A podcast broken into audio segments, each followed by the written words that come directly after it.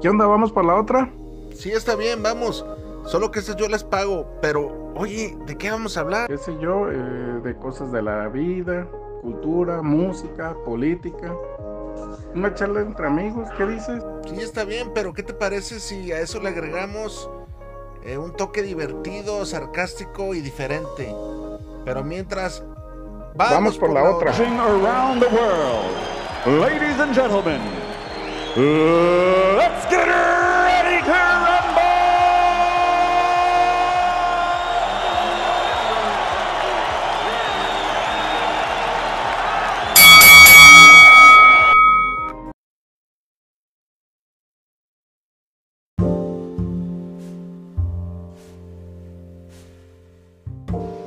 una historia más que nos llega por correo electrónico de parte de un médico de acá de Guadalajara, el cual pues ahí te vas a dar cuenta quién es y en qué año trabajó. Una historia que nos dejó pues sacados de onda, ¿no? Sacados de onda por la originalidad y por los tiempos y los datos tan exactos que nos dio el médico. La compartimos contigo, es, nos salimos un poquito de la línea, esta historia es un poquito paranormal, muy tétrica por cierto, a la hora de, de escucharla pues sí nos dio miedito. la compartimos contigo y espero que sea de tu agrado, que la disfrutes y ya lo sabes, si tienes alguna historia que contarnos, aquí con mucho gusto la recibimos. Vamos por la otra.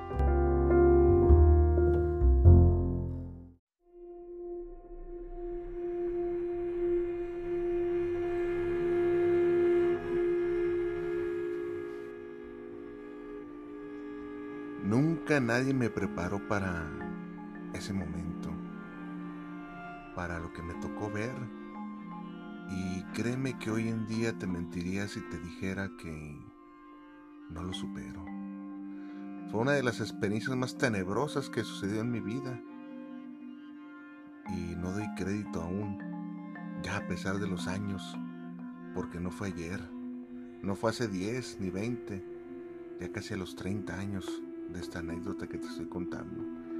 Decidí guardármela en lo profundo de, de mi cofre de recuerdos y hasta hoy, hasta hoy me animo a compartirla para que no quede nada más el anonimato, ya que varios de los involucrados que estuvimos ahí presentes ya pasaron a mejor vida. Ya tengo mis años, ya tengo mis años y es por eso que me animé a compartirlo. Hice la carrera de medicina por allá de los años 80. Me gradué con honoris causa de la prestigiosa Universidad Autónoma de Guadalajara. Tuve una carrera brillante. En aquellos entonces estaba todavía en auge la universidad, todavía tenía prestigio. Tenía sede un hospital de ellos, el Hospital Ángel Leaño, acá en la ciudad de Guadalajara el director, el señor Juan José Álvarez del Castillo, me dio la oportunidad de trabajar ahí, en el área en la cual me había especializado. Mi familia fue una familia acomodada, de dinero, te soy honesto. Nunca tuve necesidad de nada. Mi único trabajo que tenía que hacer era estudiar en la casa.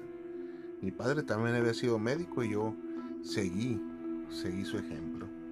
Así pues, para no extenderme tanto ni aburrirte con mi este prometedor currículum, decidí aceptar el trabajo en el Hospital Ángel. En aquel entonces era muy prestigioso, de lo mejor en Guadalajara. No tenía competencia, no tenía rival. Y entré a trabajar ahí en el hospital en mi área especializada, que era médico cirujano en cirugía reconstructiva y plástica. Era uno de los especialistas y digo era porque ya tengo tiempo de jubilado. En aquel entonces era reconocido por todos mis colegas aquí en Guadalajara. Así pues, eh, mi carrera fue prolífica, en aumento, siempre para bien, siempre superando las expectativas, siempre estudiando más, preparándome, iba a simposiums, daba clases, quería hacer lo mejor de lo mejor en México y lo estaba logrando. Nada, nada de lo que te cuente aquí, ni mi preparación, ni mis años de estudio, ni siquiera mi escepticismo, me preparó para, para lo que me tocó ver. Esa tarde lluviosa de julio, no se me olvida. Llegó a nosotros una paciente, una paciente la cual venía por una operación, se quería estirpar un tatuaje. Bien lo recuerdo. ¿Cómo iba a olvidar ese día? Ya estaba por salir y me dijeron que era urgente, que tenía que ver esta paciente antes de salir del turno, ya que era viernes y los viernes no había guardias de médico especialista. Así pues, y viendo que estaba lloviendo, no tenía caso que me fuera a la casa, estaba cayendo un tormentón. La joven ya estaba en la habitación. Al ser un hospital de paga, había ciertos privilegios que tenían los pacientes. Ya estaba instalada en su habitación para una valoración. No le tomé mucha importancia porque retirar un tatuaje en aquel entonces pues era relativamente fácil. Con la tecnología de aquel tiempo era relativamente fácil. Todavía no se usaba el, láser, el procedimiento era tener que arrancar hasta, hasta el tejido cutáneo, cierto pedazo de piel donde estaba el tatuaje, extirparlo y de la nalga sacar un injerto y colocarlo donde estuvo el tatuaje. Nada más complicado. Era una intervención quirúrgica sencilla. Me dispuse a ir a la habitación y me percaté de algo muy interesante. La habitación de la joven Josefina no tenía luz. Llegué y quise prender la luz y no tenía luz. Todo el hospital tenía luz. Ese hospital, aparte de ser uno de los más prestigiosos, naturalmente no se puede quedar sin luz. Su habitación no tenía luz. Entré y me llamó mucho la atención el frío. El frío que escaldaba los huesos. Era un frío que abrumaba el alma y penetraba. Me sentí raro, debo confesar, pero busqué la explicación científica más prominente, más a la mano. La instalación eléctrica de esa habitación estaba fallando y el frío se debía a la posición de la habitación que tenía la joven, más aparte la lluvia que estaba cayendo. Esa fue la explicación, aunque no parecía muy lógica. Llegué y estaba solamente con su madre muy angustiada. La joven estaba delgada, con unas ojeras prominentes, una piel blanca, un cabello oscuro. Recuerdo bien que en la silla estaba la ropa que tenía, que se había cambiado para ponerse la bata de hospital. Y era una camisa de un grupo de rock de aquellos entonces. En aquel entonces estaba muy de moda el movimiento de ser industrial, así le llamaban a la gente que andaba de negro y escuchaba música de grupos de aquellos entonces, grupos de metal. Llegué a valorarla y me mostró el tatuaje. Lo tenía en el antebrazo de su brazo izquierdo y era la cara de un demonio. Debo confesar que para que en aquellos entonces los tatuajes no eran tan perfectos, tan bien hechos, pero ese gozaba de perfección, era un tatuaje bien hecho. Jamás en mi vida de, de ni de vago, ni de doctor, ni de mis amigos había visto un tatuaje tan bien hecho. Me llamó la atención los colores tan vívidos que tenía. Dejé todo para el lunes. El lunes entraré a cirugía. Todo el fin de semana tuve llamada de mis asistentes. Me llamaban para decirle que empezaban a suceder cosas sobrenaturales en la habitación de la chica. Se caía la jarra de agua, no había luz, la cambiaron de habitación y a donde la cambiaban de habitación se iba la luz. El frío continuaba. Aparte que por aquellas épocas no dejó de llover esos tres días y el hospital estaba en una zona en aquel entonces muy aislada entre un bosque. Te invito a que a que googlees y cheques la veracidad de mi relato. Estaba en un bosque alejado de lo que en aquel entonces era la mancha urbana. Toda la gente se empezó a poner muy nerviosa, las enfermeras, los asistentes, los médicos. Yo llegué a poner orden. ¿Cómo iba a ser posible que los médicos creyeran en brujerías, en cosas de, de satánicas? Empezó a correrse el rumor también que la, chamaca había estado ya en varias clínicas y no habían podido estirparle el tatuaje. Y por eso acudía a nosotros. La familia era una familia de dinero. Yo desconocía por qué tenían una hija así. No era muy acostumbrado verse una hija así de...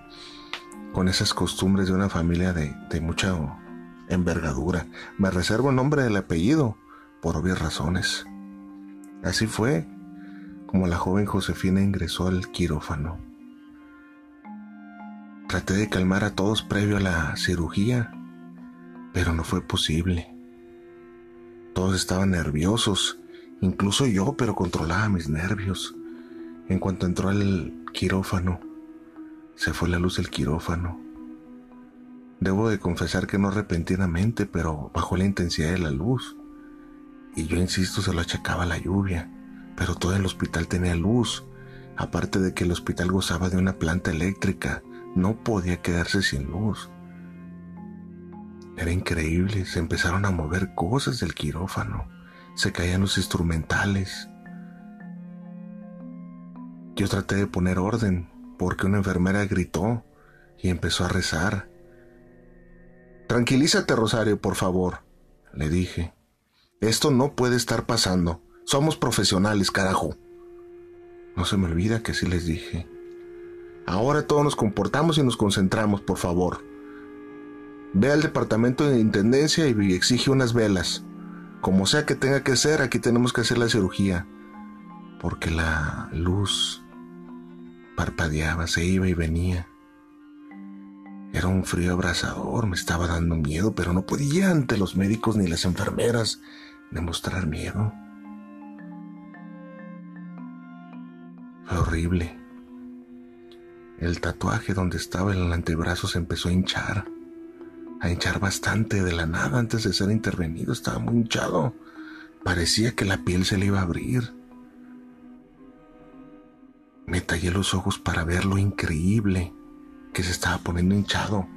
Ordené que, que hicieran estudios para ver si algo le había caído mal, carne de puerco o algo, porque le había infectado el brazo o si alguna cirugía anterior le habían dejado dañado el, tejido, pero nada, nada. Estaba muy hinchado el brazo y el tatuaje, el tatuaje parecía moverse de arriba hacia abajo. Era increíble lo que estábamos viendo, no podía suceder. La mano me temblaba con el bisturí. No pude hacer ninguna incisión por la hinchadez y el tatuaje se movía parecía moverse, no como te estás imaginando de arriba para abajo, pero centímetros se movía, yo lo vi, yo vi ese tatuaje. No tengo por qué estarte mintiendo. Traté de hacer una pequeña incisión y quedó ahí todo. Retiré nada más un pequeño fragmento del tatuaje porque definitivamente se fue la luz. Programamos para el otro día y el otro día no, no padeció la hinchazón que se había presentado. Estaba la paciente totalmente sedada. Ya no había llovido y decidimos a proceder, nuevamente sin luz, inexplicablemente. Los más fuertes de carácter nos omitimos a las enfermeras que se pusieron muy histéricas y nadie quería atender a la muchachilla. Me armé de unos buenos enfermeros y unos médicos y así fue como realizamos la, extirpación del, del tatuaje. Lo metimos, el tatuaje, la piel, la dermis, en un contenedor de vidrio como prueba de que ya había sido retirado. Ese pedazo de piel quedó ahí para la posteridad. Todo había salido bien, gracias a Dios. Instalamos el injerto de la, de la de la paciente e hicimos las curaciones pertinentes. Todo había salido bien. El estrés había terminado, pero los eventos paranormales seguían. Se oían susurros, pasos en su habitación. Se corrió el rumor que la chamaquilla había hecho un pacto con el diablo, que andaba en cosas satánicas. Y si yo no lo hubiera visto, Ten la seguridad que no lo creía. Siempre mi escepticismo me distinguió. No estaba preparado para lo que me tocó ver al día siguiente. Llegamos para retirar los puntos, las heridas, para hacer la curación y cambio de vendaje. Y el tatuaje nuevamente estaba en el antebrazo. Pareció una broma, un cuento. No lo retiramos bien. Era el mismo tatuaje, igual de vivo. La piel más hinchada que nunca. Ahí estaba el tatuaje como no queriéndose ir, mirándonos la, casa, la cara de ese demonio que este, estaba tatuado en el tatuaje. Era increíble lo que yo estaba viendo ante mis ojos. No se pudo hacer más. La noche, la última noche que se quedó ahí, el tatuaje se movió hacia el de estar en el antebrazo, se movió al brazo y posteriormente a la espalda. Increíble lo que estábamos viendo.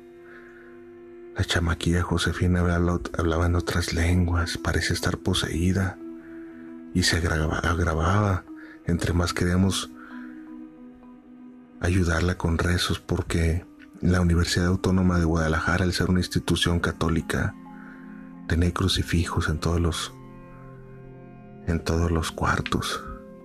Ella ordenó que lo retiraran. Lo pusimos y las cosas empeoraron. Se decidió, se decidió no continuar con ninguna cirugía para no exponer al paciente ni exponernos a nosotros. Todo el hospital estaba consternado. Al ser un hospital de paga, no estaba concurrido totalmente ni repleto de pacientes.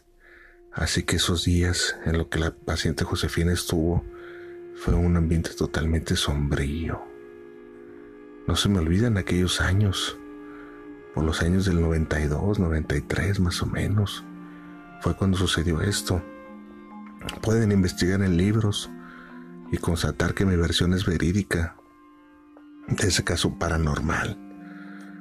Hoy en día lo recuerdo y lo comparto contigo para que no quede en el anonimato y darle voz a un relato paranormal que yo como médico me tocó atender.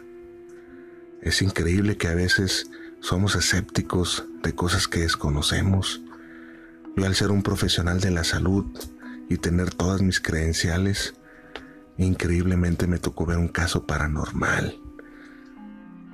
Nunca más volví a saber de la familia ni de la paciente Josefina, pero dicen que el tatuaje definitivamente no se lo pudieron extirpar. Sabrá Dios qué habrá pasado. Te dejo la historia del tatuaje